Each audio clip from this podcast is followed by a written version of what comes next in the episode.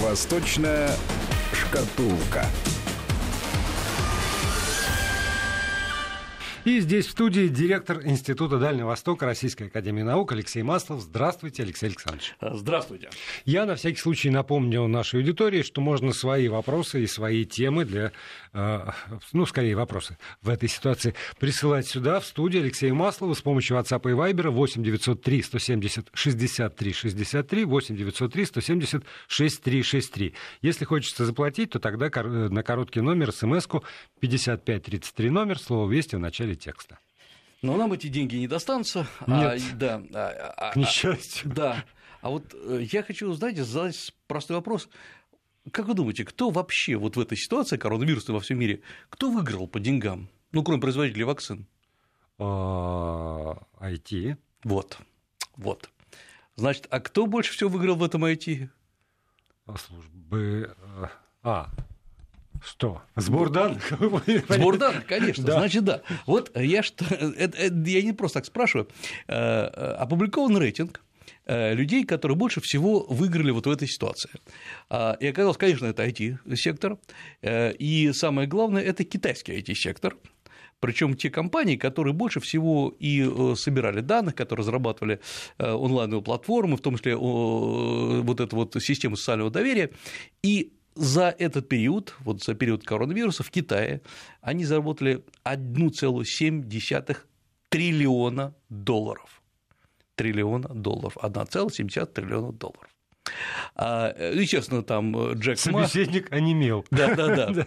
Там, естественно, Джек Ма, и, ну, это Алибаба, собственно говоря, это компания Tencent и десятки компаний, которые большинство людей просто название не знает.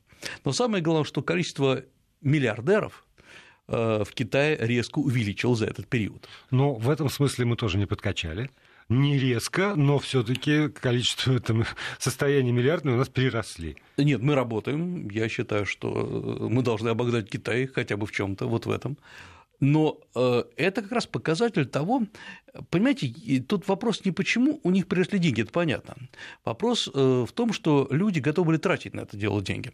Э, и не надо думать, что это они все окупили за счет того, что кто-то покупал их услуги. Государство – это государство, которое вкладывало в развитие сектора и которое профинансировало создание десятка новых платформ на основе старых технологий. И вот это то, о чем мы говорили, ну просто сейчас данные пришли, говорит о том, что в Китае было масса заделов, которые они взяли и развернули, вот как такую э, книжку с картинкой, когда вы открываете, а там она объемным образом раскрывает свои картинки. И э, они моментально все это дело смогли внедрить. Причем, судя по всему, до конца, это пока вот на первую, на первую часть года, на первую половину года. Но, судя по всему, еще будет эти деньги прирастать.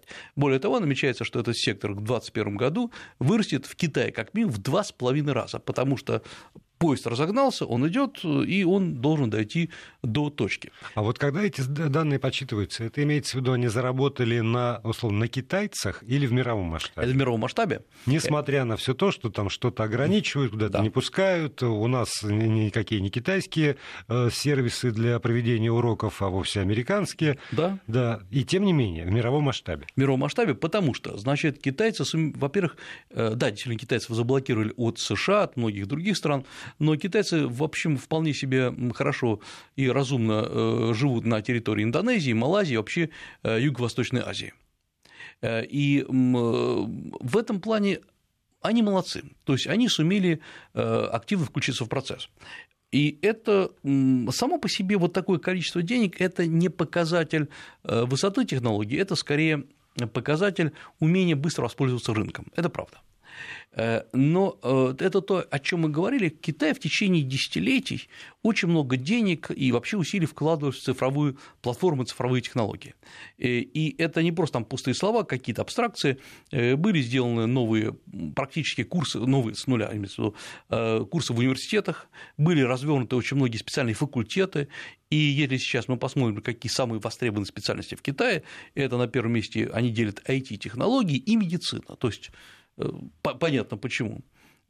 И более того, китайцы, которые раньше ездили, мы уже говорили по всему миру, учиться этим специальностям, сейчас, наоборот, сами создают новые университетские курсы, приглашают преподавателей. И вот это интересно, как изменился Китай. Я сегодня, мне так выпал, как случай послушать воочию э, выступление нашего премьера Мишустина на заседании Болта и Глупа, где он больше половины времени посвятил именно цифровым технологиям. Э, честно скажу, мне очень понравился не только идея, мне понравился сам себе подход. Э, и уже об этом много там сейчас говорили, писали, я имею в виду его речь комментировали. Но есть одна вещь, которая, на мой взгляд, является ключевой в данном случае. Он четко сформулировал, сейчас не помню, в основной ли речи или в ответах на вопросы, о том, что вот э, выигрывает то общество, которое умеет цифровизироваться, то есть воспользоваться технологиями будущего. Это абсолютно точно. И э, у России здесь есть большой... Это уже я от себя сейчас говорю, чтобы не перепутали мои слова со словами премьера. Есть одно очень большое преимущество. Мы можем целенаправленно, очень жестко внедрять эти технологии в жизнь. Э, вот. А Э, так же, как Китай. Почему в Китае так быстро все пошло? Да потому что государство железной рукой приказало внедрять в жизнь.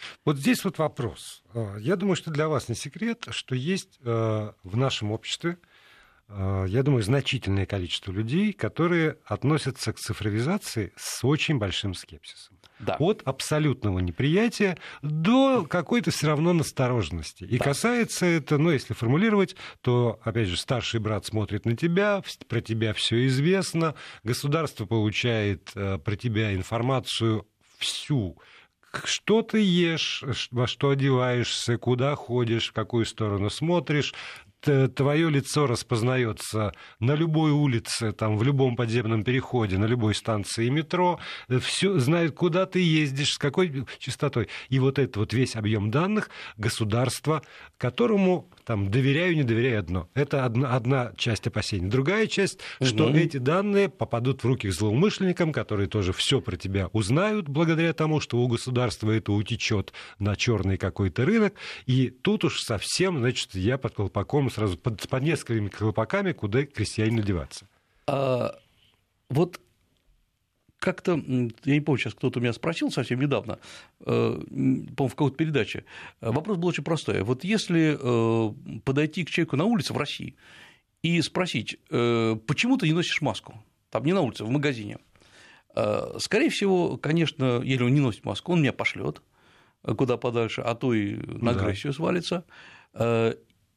А вот или подойти к китайцу спросить, китайец скажет, вы знаете, там, на самом деле, хотя они большинство носят маски, он скажет, вы знаете, там слетело и так далее, а уровень агрессии ниже. И если сравнить поведение российского и китайского общества вот в данной конкретной ситуации, мы увидим абсолютно разные модели поведения и контекст поведения. И это вообще объясняет почему у нас вот совсем, там, скажем, одна ситуация с коронавирусом, что у нас нарастает ситуация, ухудшается ситуация, э, что бы там ни делало государство. Э, другое то, что э, как в Китае, который действительно, сейчас опять-таки не говорим про точность цифр, но мы говорим о том, что коронавирус в Китае побежден. Потому что в России в течение десятилетий сложилась такая ситуация, что Россия, россияне абсолютно не верят государству вообще, власти не верят, не доверяют никому, и лидерами общественного мнения становятся люди, которые просто случайно вылезли и громко крикнули. Вот сейчас здесь хорошо нет директора ВЦИОМа, а то бы он сказал, что по опросам государству доверяют я, вы знаете, я безумно, я сейчас говорю, уважаю директора ВЦИОМа, который является моим добрым знакомым, и э, как раз я думаю, что все правильно, но мы, он лучше э, меня всем объяснит, э, как люди научились правильно отвечать на вопросы. Мы знаем, мы, понимаете, ведь эм, реакция общества, она оценивается не только по опросам, вопрос – это одна из форм снятия информации. А э, одна, другая форма снятия информации, вот, например, я не могу взять и опросить китайцев по понятным причинам, никто мне это не даст. Но я могу, например, проанализировать социальные сети, посмотреть э, комментарии к социальным сетям, посмотреть, на какие там эм, посты больше всего реплик, ответов, э, что вообще возбуждает общество, Э, и так далее. И э, посмотрите, например, я буквально совсем недавно вместе со своими студентами анализировал практически одну и ту же информацию, касающуюся Китая и России. Значит, речь идет о том, как, ну, собственно говоря, информация известная, что в России создали, э, создают сейчас вот вторую вакцину от коронавируса э, идет информация о из сайтов, и внизу масса, практически там 95% негативных отзывов, э, что все это обман, что это все не так и так далее. Причем, естественно, пишут люди, которые меньше всего разбираются, и очевидно, что они не аргументируют. Мы видим реакцию общества. В Китае, как известно, они разрабатывали четыре вакцины, две, я так понимаю, близки к завершению, там две еще где-то в стадии тестирования, и такая же информация, практически одно и то же. И внизу идет там обсуждение, причем это не официальный сайт Синьхуа, где вы особо не прокомментируете, а это Вичат перепостили информацию, и дальше, в общем, относительно свободная дискуссия. И вот люди пишут, э, да, действительно, мы должны быть первыми, а давайте всему миру дадим бесплатно эту вакцину. То есть там идет позитив. Угу. И э, я смотрю, это идет в таком свободном режиме, то есть прямо при э, мне все это дело появляется. Разные реакции. Почему? Люди радуются, их государство создало вакцину, молодцы, все горды за это государство. У нас создалось за многие годы впечатление, что что бы делало государство, это все равно власти в чем-то обманывают тебя. А, и дикое недоверие к любой инициативе властей, не только в, качестве, в, в случае коронавируса, а в любой инициативе, оно э, в конце концов оборачивается тем, что у нас прогресс заканчивается на отдельных индивидуальных гениях. Потому что, э, ну, так у нас, что у нас, что в Китае государство построено почти одинаково в этом плане. Человек на свои деньги э, не может внедрить никакое свое открытие, это правда. Для этого есть фонды, так все построено. Фонды государственные. Э, опять-таки, в Китае, в России почти одинаковая структура фондов. Он обращается в эти фонды, э, получает деньги, но дальше происходят разные вещи. Китайское государство, поскольку оно вкладывает деньги, оно заинтересовано в том, чтобы это пошло в массы, в народ. Для этого создана специальная инфраструктура. Ты не можешь просто написать фонд, дайте денег, у меня там новое эм, открытие, предположим, в области коронавируса.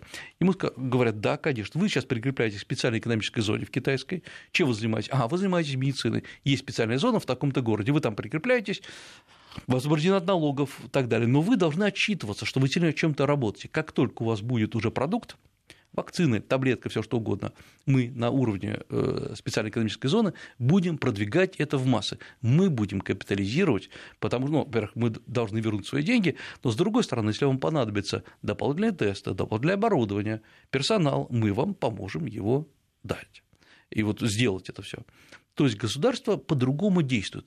И человек не вот этот гений, э, а среди них теле много поразительных людей и мало хороших организаторов, ну так устроено, он оказывается в каком-то коконе, когда его ведут, проводят. И в этом плане почему э, в Китае так много мелких, но очень важных открытий, которые складываются в какую-то структуру. Они случайные эти открытия. Но зато это все складывает в структуру. Посмотрим, что у нас.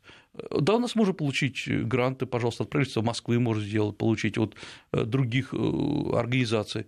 Но дальше это все как-то вот уходит и выкидывается э, потому что имплементация, то есть внедренческий процесс у нас вообще не построен. И вот это уникально. Мы очень много, на самом деле, по отношению к, э, ко многим фондам тратим на поддержку новых открытий, в том числе цифровых открытий, и дальше они куда-то исчезают. Ну, потому что, видимо, считают, что главное же дать человеку довести это до товарного вида. А, а как только да. это будет товарный вид, так все сами слетятся. А, но мы же прекрасно понимаем, что не слетятся. Нет. Мы же понимаем, что к любому открытию надо э, приделать ноги. И э, это первый момент, который нас очень серьезно отличает от Китая. Э, я много раз говорил, что ни по одному абсолютно параметру российские мозги ничем не хуже китайских. Правда? Но телефоны Huawei продаются по всему миру, несмотря на все там, атаки. Где хотя бы какой-то российский телефон который продался бы по всему миру.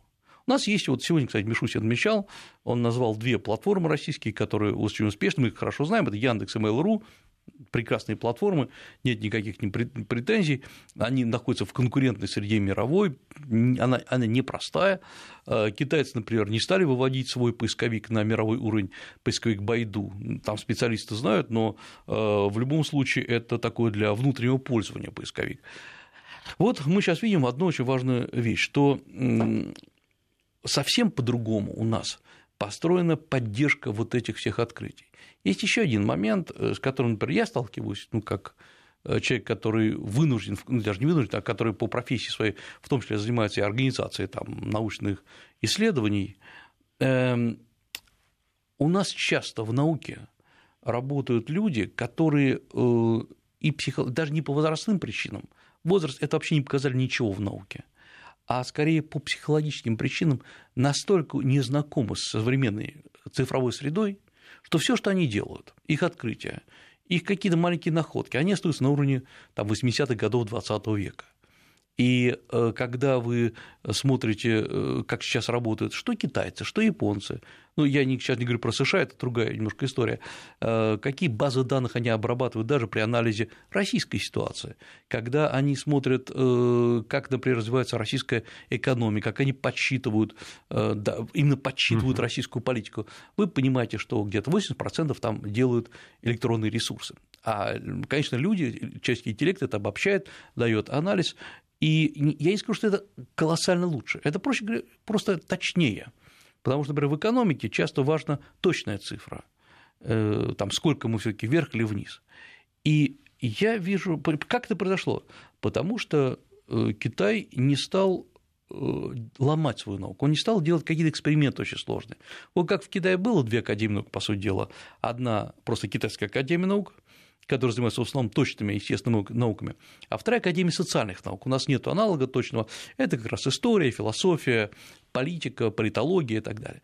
Вот э, так они и остались. Не стали их там разбирать, раскурочивать, э, их просто начали финансировать, из них сделали, прежде всего, очень мощные аналитические центры.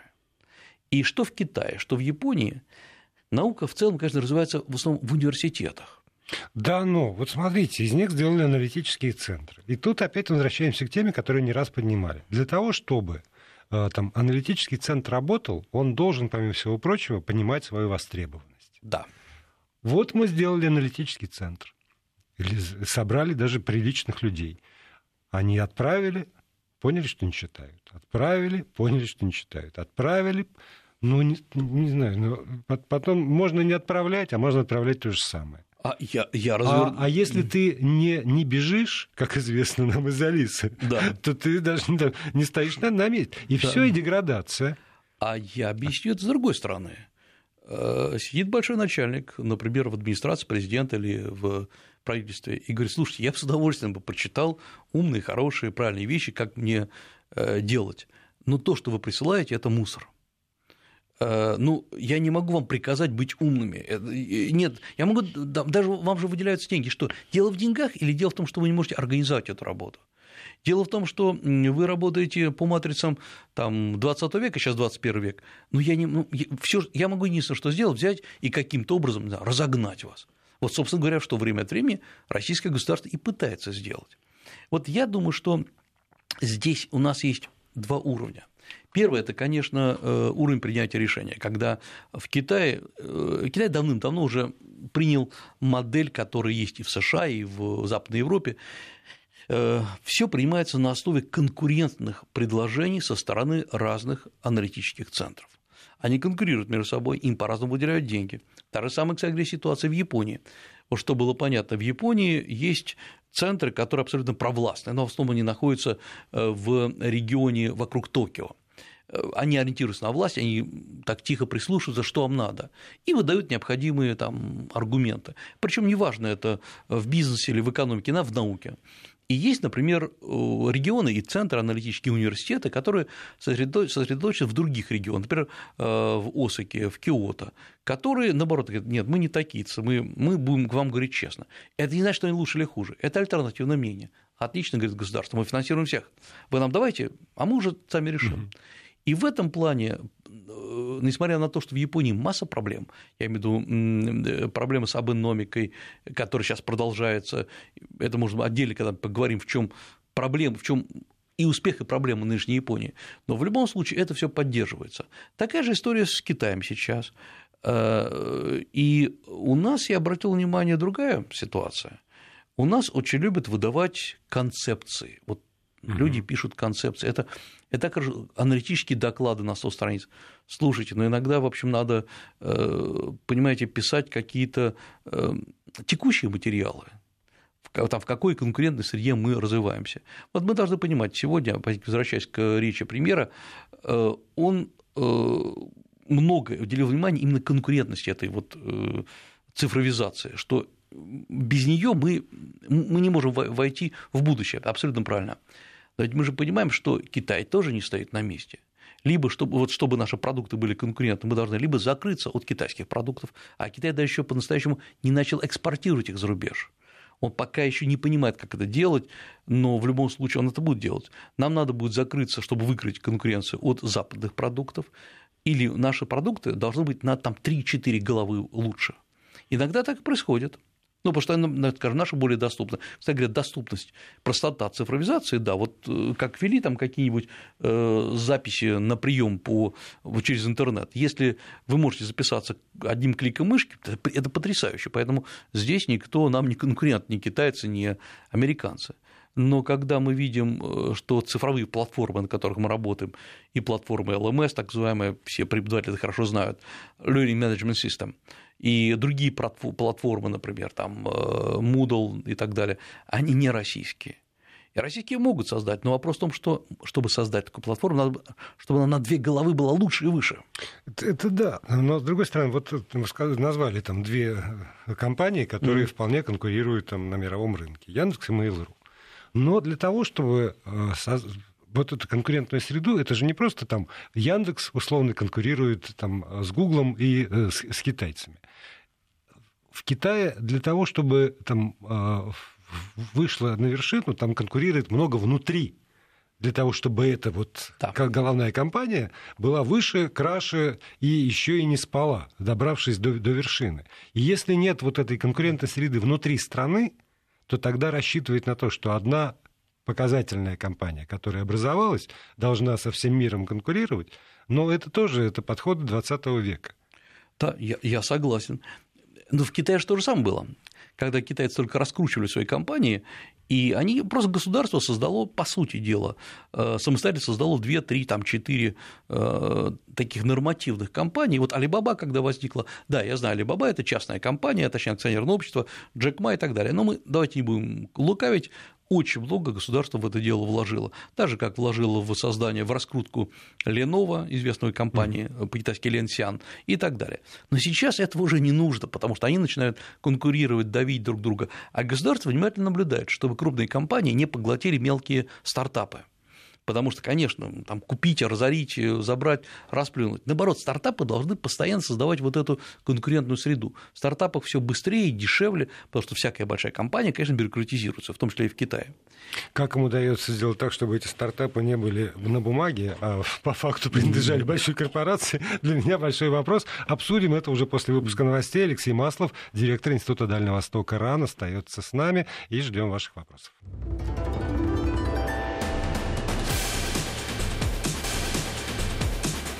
Восточная шкатулка.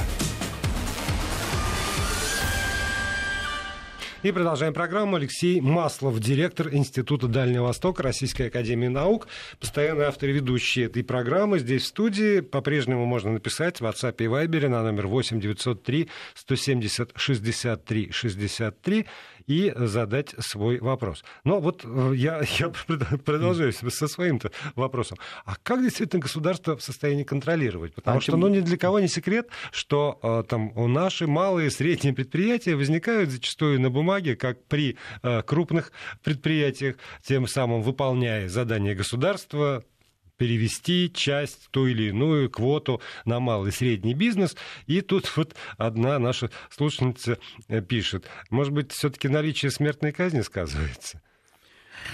Я подумал, сколько бы разорилась наша крупная корпорация или была бы смертная казнь. Просто поголовно руководителей послали на плаху. Нет, там другая история. А, во-первых, э, два момента работают, на мой взгляд. Первый момент – это то, что э, у малых предприятий есть очень широкий спектр поддержаться на плаву. Потому что то, когда э, проблема даже не в том, что малые предприятия могут купить, а то, что их покупают по бросовой цене, потому что они понимают, что не могут ребята внедрить свои открытия, и тогда их покупают, в общем, по очень низкой цене. Я знаю много таких э, вещей, когда, случаев, когда покупают не потому, что интересное открытие, а чтобы конкурента уничтожить. А в Китае по-другому. Там за счет вот этих технопарков, а технопарк вообще это основа э, технологического роста вот этих стартапов, они не существуют где-то э, в безвоздушном пространстве, либо при университете, университет содержит, либо в технопарках. Иногда это практически одно и то же.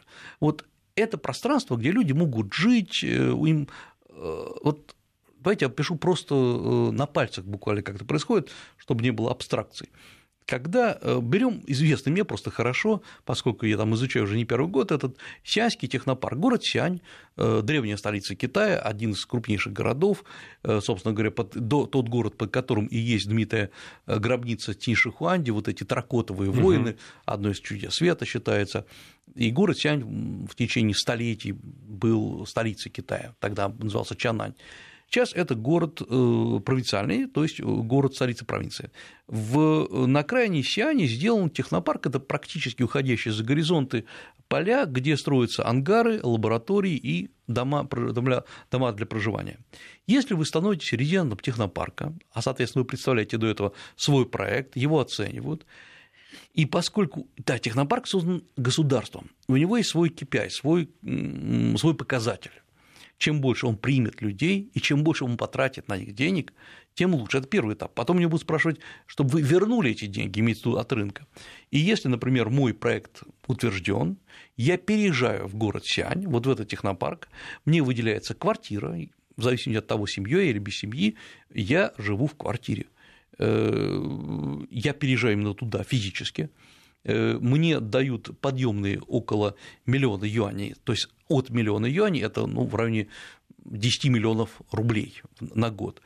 И плюс выделяют оборудование, лабораторию, выделяют столы, стулья, э, а также со мной работают, если необходимо, специальные менеджеры, которые объясняют, как, не, как грубо говоря, не платить налогов официально. Все это пакет обслуживания. И мне говорят, «Э, парень, ты работай над открытиями, ты вот этим не занимайся всякой ерундой. Э, и э, они, более того, патентуют мои открытия на меня, чтобы я был спокоен, что меня их никто не украдет.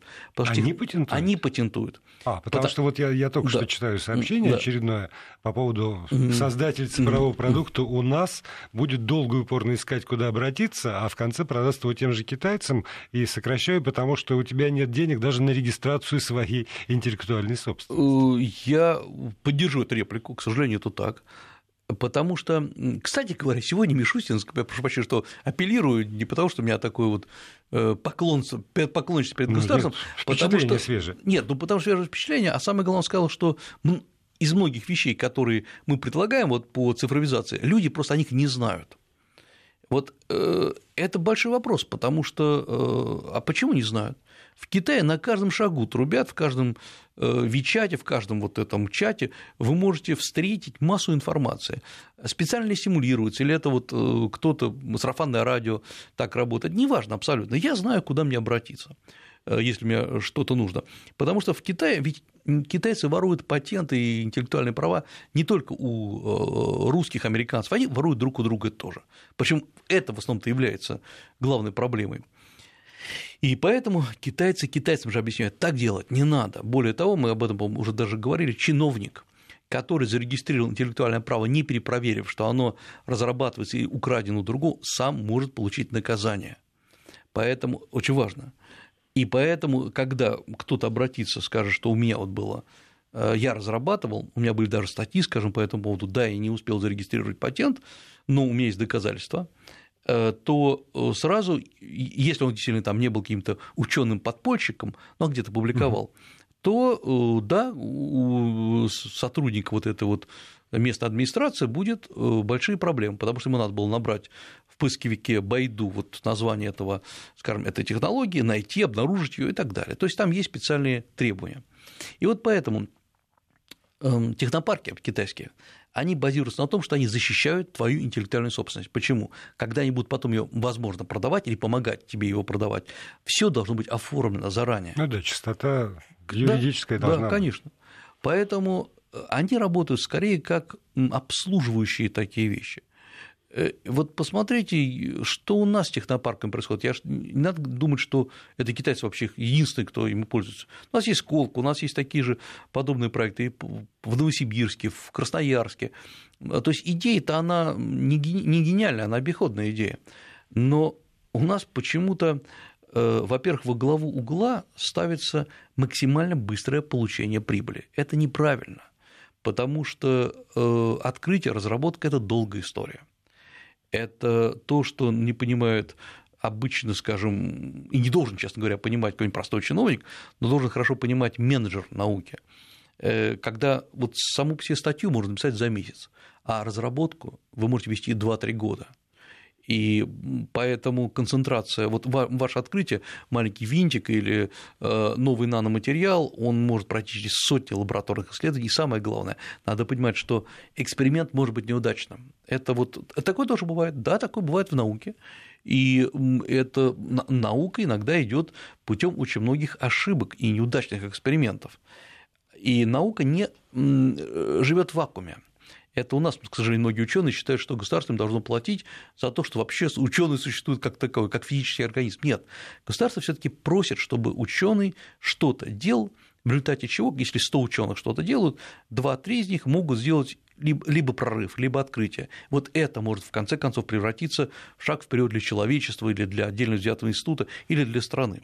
Подождите, ну вот тогда я ученый, я согласен переехать в технопарк и жить там в служебном жилье. Мне дают подъемные лаборатории, стулья, столы и даже готовы меня консультировать.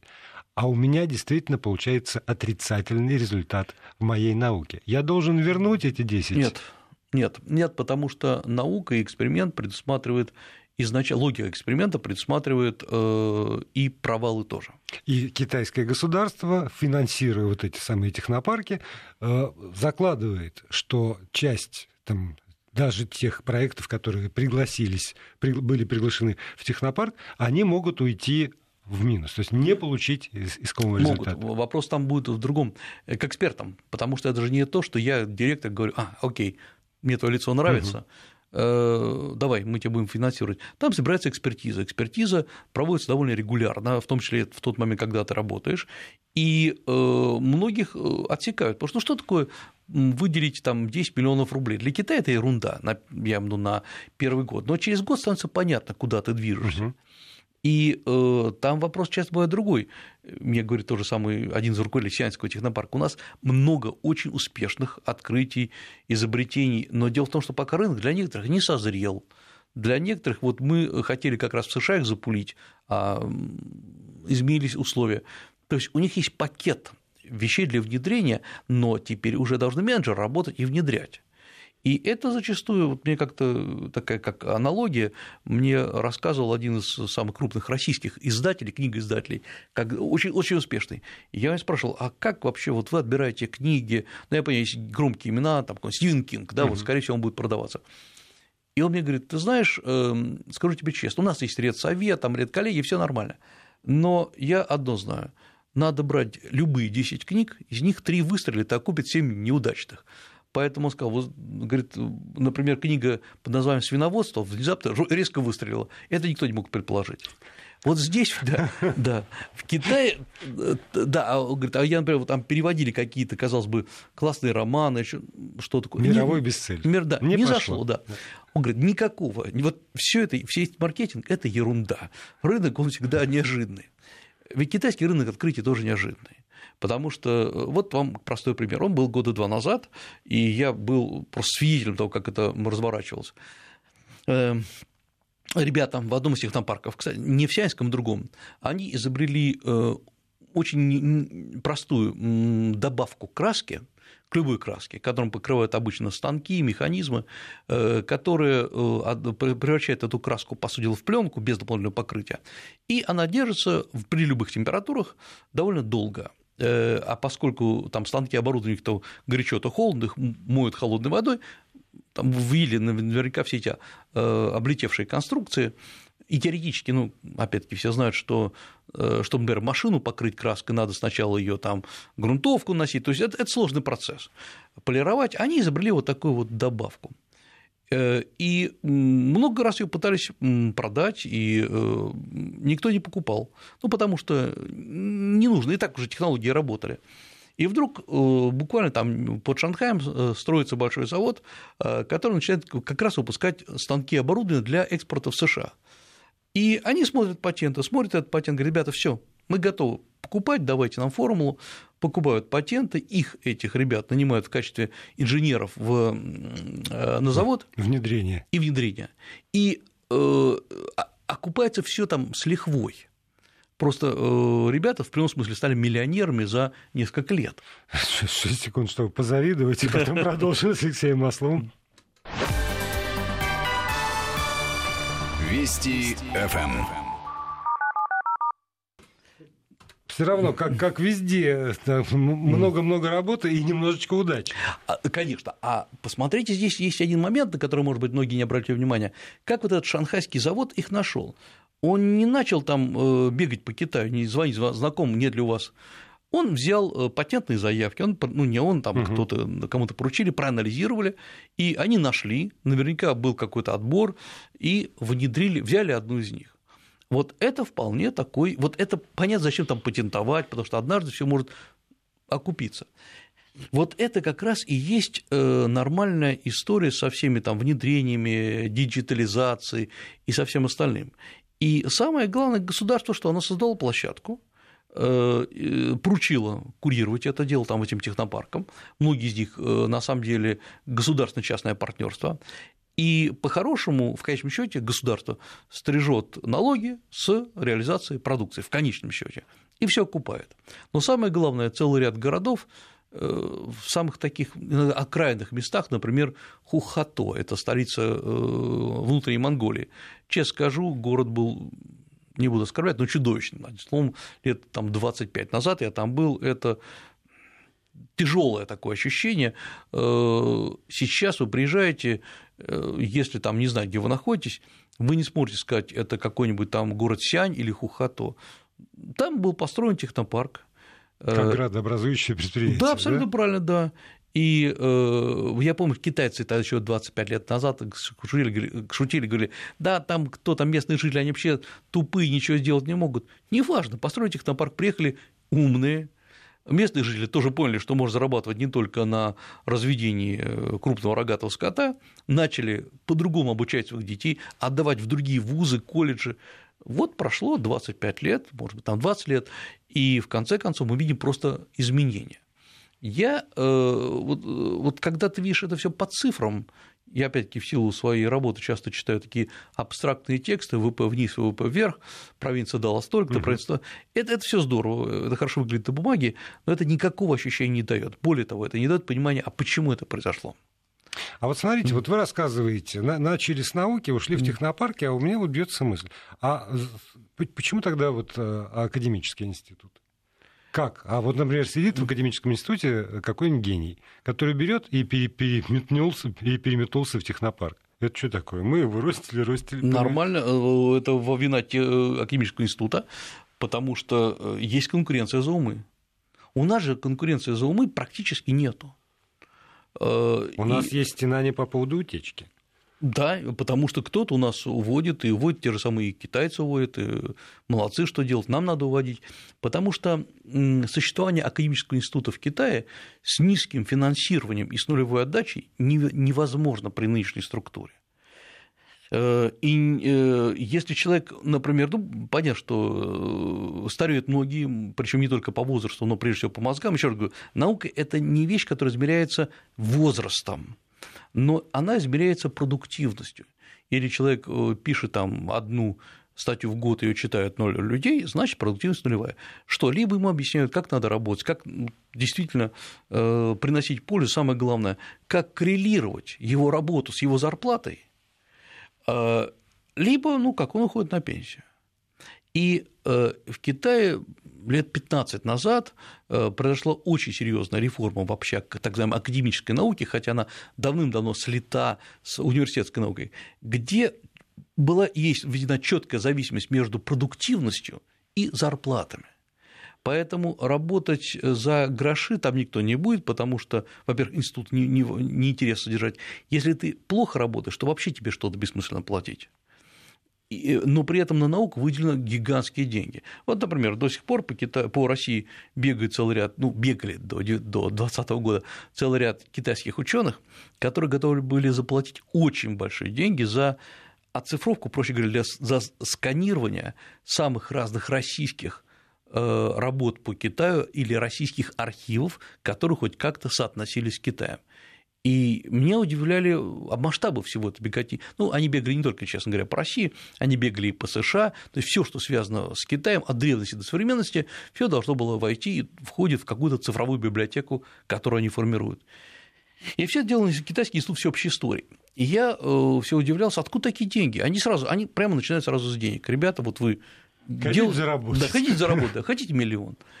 И э, я потом понял, что, э, даже не понял, это официально абсолютно, я посмотрел документы, это не секретные, э, в Китае выделены очень большие деньги, речь идет о сотнях миллионов долларов на создание исторических, исторической библиотеки, всех документов, которые хоть как-то соотносятся с Китаем. Либо китайские документы, которые оказались в архивах зарубежных, либо, например, российские документы, которые хоть как-то там свидетельствуют о Китае. То есть Китай пытается переосмыслить свою историю. Делает это очень верно. Он начинает с чего? С источников. И э, потому что Китай не боится, он много что, конечно, специально в кавычках путает в своей истории, но он не боится ее переосмыслять. И, на мой взгляд, это, э, вот, это финансирует государство. И самое главное, ряд институтов, многие институты, которые э, были, на мой взгляд, не очень эффективны в Китае, они вдруг обрели вторую жизнь. Вот у них так проект, они воссоздают историю Китая, бегают по миру, все, деньги идут. Но для того, чтобы этим заниматься, нужны совсем другие мозги. Э, нужны там люди, которые умеют не просто работать со сканерами, а со сканерами там, высокого разрешения. Которые... Ну и анализировать объем данных, а, которые а... получены. Потому да, что ну, будет лежать миллион документов. А их, знаете, на карточках в каталожном ящике не обработать. Вы знаете, ну вы же прекрасно понимаете, да. что во многих э, учреждениях Российской Академии многие документы еще на карточках записаны.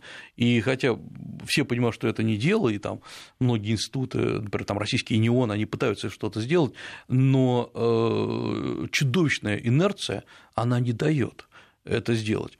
Поэтому вот э, что мы сейчас не говорили о цифровизации науки, жизни повседневной, все это упирается в какой-то слой, который говорит, нет, никогда, потому что мы так, просто есть, так исторически сложился, мы так будем всегда жить.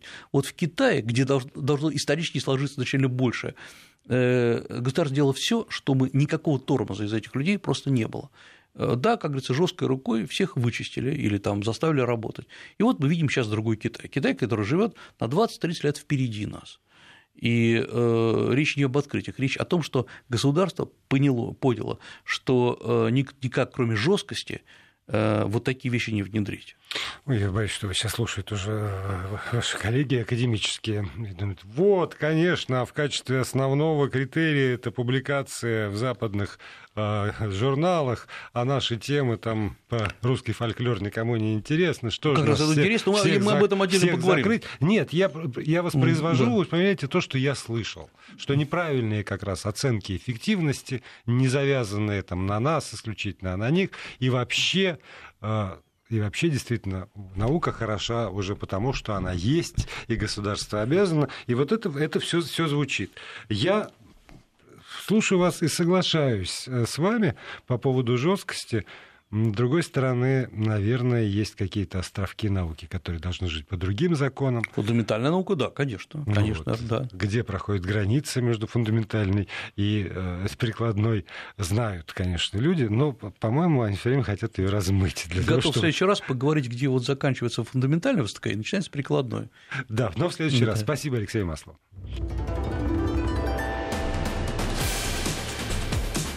Восточная шкатулка.